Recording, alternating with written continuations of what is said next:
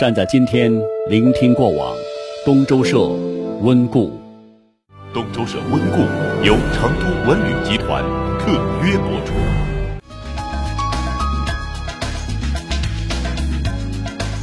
百年安然，馆藏中国。成都安仁，中国博物馆小镇。金茂月龙山，提请收看东周社温故。金茂月龙山，八十四至一百零八平米，三上花香，向上青年低密电梯华宅，悦生活热线六五幺七八八八八。每一座城市都有属于自己的风景，每一段友情都有值得铭记的回忆。东周社特别策划《有城故事》。我们现在喜欢说什么圈层啊啊，喜欢说朋友圈这些话题。呃，其实我个人理解，差不多就是那种能玩到一块儿的人一起玩啊，就这么个意思。那么，国际友好城市，它是不是城市外交的一个朋友圈呢？如果是，那它又会给这个圈里面的人带来什么？所以从今天开始啊，我会花两周的时间来讲一讲成都在全世界的友好城市。这个友好城市哈，有城它也叫姊妹城，也叫兄弟城。那么作为成都人，我们是不是知道这个地球上啊哪些城市跟我们是兄弟姐妹啊，是特别亲密的朋友？他们又是怎么样的一座城市？有没有什么故事？有没有什么历史？我们城市之间有哪些交往等等？所以我跟朋友啊经常会讲，我说世界这么大啊。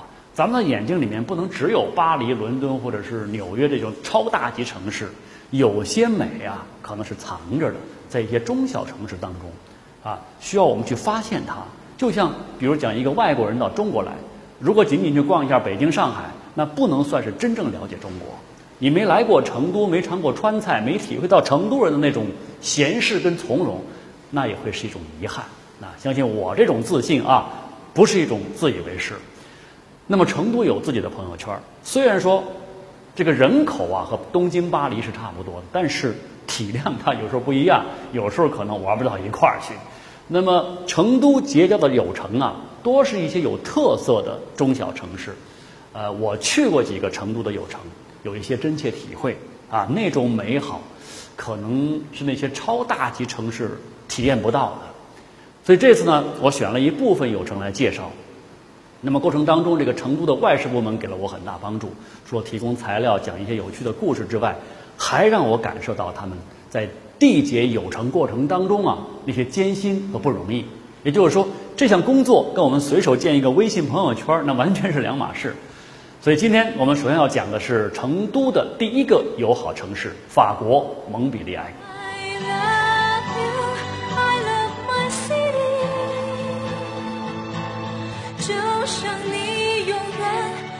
哎，说到法国，你可能会想到巴黎，想到埃菲尔铁塔，会想到呃卢浮宫啊。其实巴黎它是一个超大级城市，你看法国百分之四十多啊，将近一半的人口都在巴黎。法国人特别逗啊，他们自己都认为法国只有两种人，一种是巴黎人，一种是外省人。那么这个巴黎名气确实太大了，把其他城市的光芒基本上都给盖了。不过我第一次去巴黎的时候呢，我觉得这个城市，哎，挺熟悉的。为什么呢？满大街的梧桐树，塞纳河穿城而过，总是能够让我找到跟成都相同的一些参照物。哎，尤其是那种冬季阴天的感觉，你甚至会觉得，哦，巴黎跟我生活的那个城市太像了。其实，除了巴黎之外，法国还有很多非常有特色的城市啊，尤其是在南部。你比如讲戛纳啊，最有名的电影节。比如里昂啊，法国第二大城市，国际刑警总部所在地。你比如像这个蒙彼利埃啊，法国是第五大还是第六大城市啊？反正是很有味道、特别美的一个城市。你看地图啊，就在这儿。呃，有个事儿我特别想什么呢？想嘚瑟一下，中国法国之间结成的第一个友好城市就是成都跟蒙彼利埃。那是在一九八一年啊，我们国家也刚刚开放嘛。呃，那会儿北京、上海都还没有跟法国缔结友好城市呢。你看成都这个开放意识还是挺超前的哈。那我第一次去法国蒙彼利埃呢，是在二零零八年。那你想在这个去友城的这个路上啊，哎，那种感觉很特别。有点像我小时候走亲戚串门子那种，啊、有种期待感，而且蛮欣喜的。这个和到其他地方去旅游的那种感觉真的不太一样。那么我比较喜欢蒙彼利埃的气候啊，因为它是那种靠近地中海嘛，呃，是典型的地中海气候，阳光特别好。一到冬天，法国人都喜欢往这儿跑。那除了过来享受阳光之外，还有就是感受这儿的美食。因为在法国呀，真正好吃的法餐基本上都集中在法国南部啊，尤其是海鲜，越往南越好吃，而且越往南啊越出美女。当然要说成都也出美女，成都的美食那也是享誉世界的。所以呀，我在这个蒙彼利埃啊，就会不断的把这座姊妹城跟成都做些比较，就觉得好亲切啊。那么我第一次品尝法国那种法式大餐，就是在蒙彼利埃啊。不过这次呢，其实我印象最深的不是它有多美味，我基本上吃过都忘了，而是吃到最后我快睡着了。你想从下午六点半开始，一直吃到晚上的十一点，你算算啊，差不多快五个小时。那天上了十一道菜，每道菜的间隔是很长的，所以中间它留出时间是让你聊天儿。那你想我法语又不行，那只好在那傻乎乎的闷着头吃。那第四道菜的时候，差不多我就快吃饱了。我不知道后面还有七道菜，所以最后我都瞌睡的不行，因为啊倒时差嘛。但是陪同我的这个法国朋友，哇，吃到后头越吃越精神，一点没有那种散伙的意思。啊，对了，这儿我补充说一句啊，以前老听人说这个西方人是不吃动物内脏的。当时我第一反应就是，那法国人最得意的鹅肝算不算内脏呢？其实真正会做饭的民族啊，他都是要吃内脏的。成都人会做饭哦，夫妻肺片啊、肥肠粉儿、牛杂火锅，这都是内脏，而且很美味。那么在蒙彼利埃的这个特色餐厅啊，都有一道特色的菜啊，就是一根很粗的大香肠。切开来之后，这里面是各种各样的那种内脏啊，香气扑鼻，极为鲜美，极为嫩滑。然后你再来一杯法国葡萄酒，说到这儿都有点想流口水了。这个这个法国葡萄酒之美，我想就不需要我多说了啊。哪怕是几欧元一瓶的，你都会感到特别棒啊。其实多数法国人，人家也不是天天都喝那个勃艮第的年份酒，你想也跟成都一样嘛，不会说。成都人也不会天天都喝那个茅台、五粮液，对吧？那那天呢，我在蒙彼利埃吃完法式大餐之后，第二天当然我就按礼节嘛，就回请法国朋友。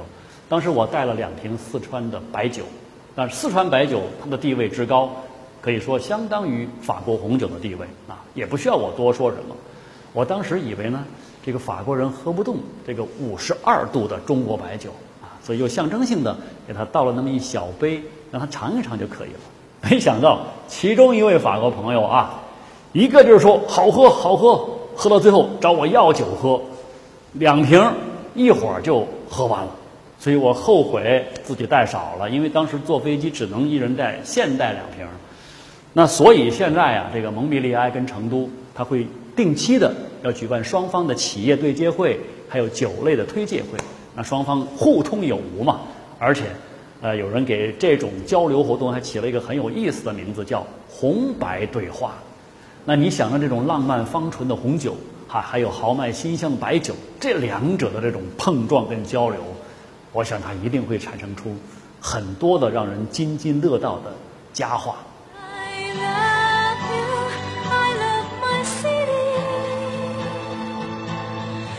想你永远蒙彼利埃啊。是成都的初恋，除了美食美女之外，他们俩都是历史文化名城。这个蒙彼利埃呀，是在公元八世纪的时候形成城市的。法国国王路易九世在十三世纪就授予蒙彼利埃在全国自由贸易的一个特权。那人们在这儿呢，主要就进行那种植物草药跟香料的交易。然后有钱了，就自然会追求那种精神生活。一二八九年，这个罗马教皇尼古拉四世创办了著名的。蒙彼利埃大学，这可是世界上最古老的大学之一。那法国文艺复兴时代的伟大作家拉伯雷，还有法国著名的哲学家奥古斯特·孔德都在这儿学习过。到现在啊，你在蒙彼利埃随处都可以看到十五世纪、十六世纪那种建筑，非常漂亮。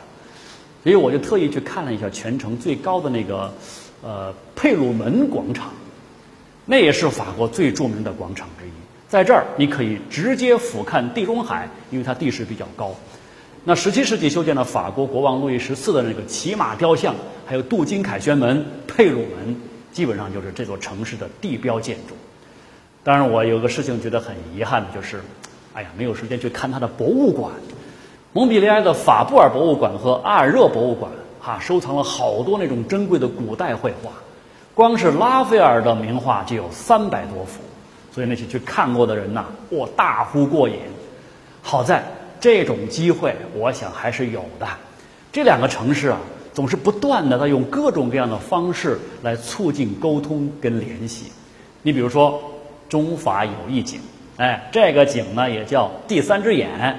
就是这两个城市啊，各修一座井，一口井。你看，在蒙彼利埃的那个中心最热闹的那个商业区，它建了一口井；那么在成都的春熙路也建了一口井。那么成都这个井是青砖古井的形式。那么成都人他可以通过这个友谊井啊，哎，向蒙彼利埃的这些市民打招呼。他其实那底下有一个摄像头，那你可以问候对方城市的那些市民。呃，我觉得这种行为它不仅仅是一个象征，也不仅仅是一种行为艺术，其实它更是一种纽带！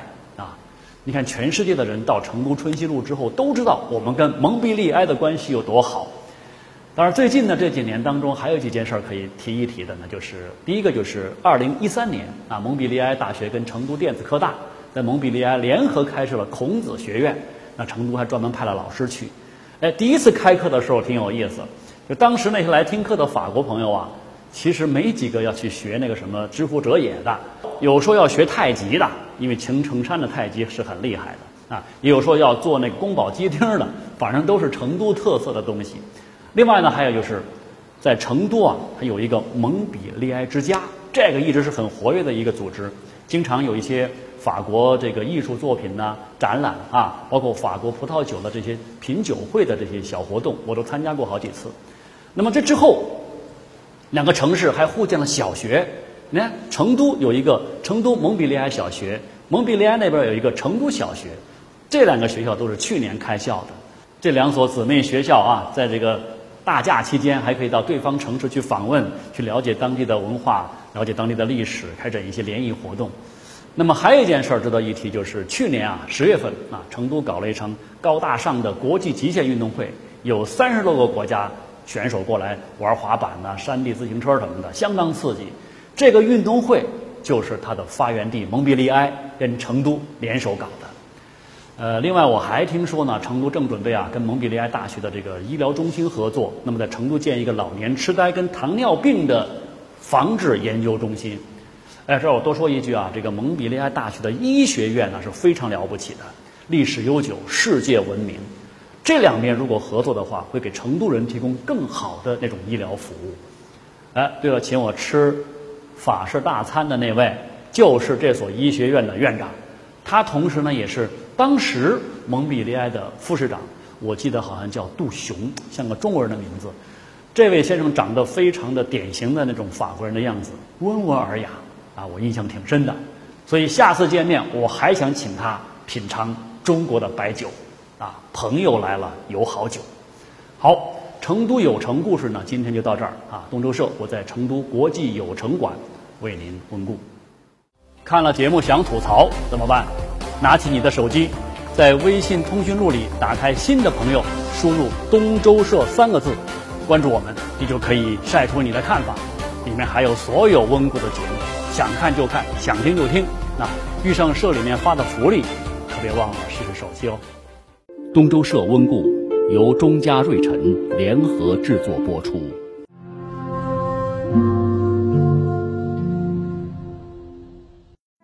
站在今天，聆听过往。这里是东周社，周东每天在这里和您一起温故。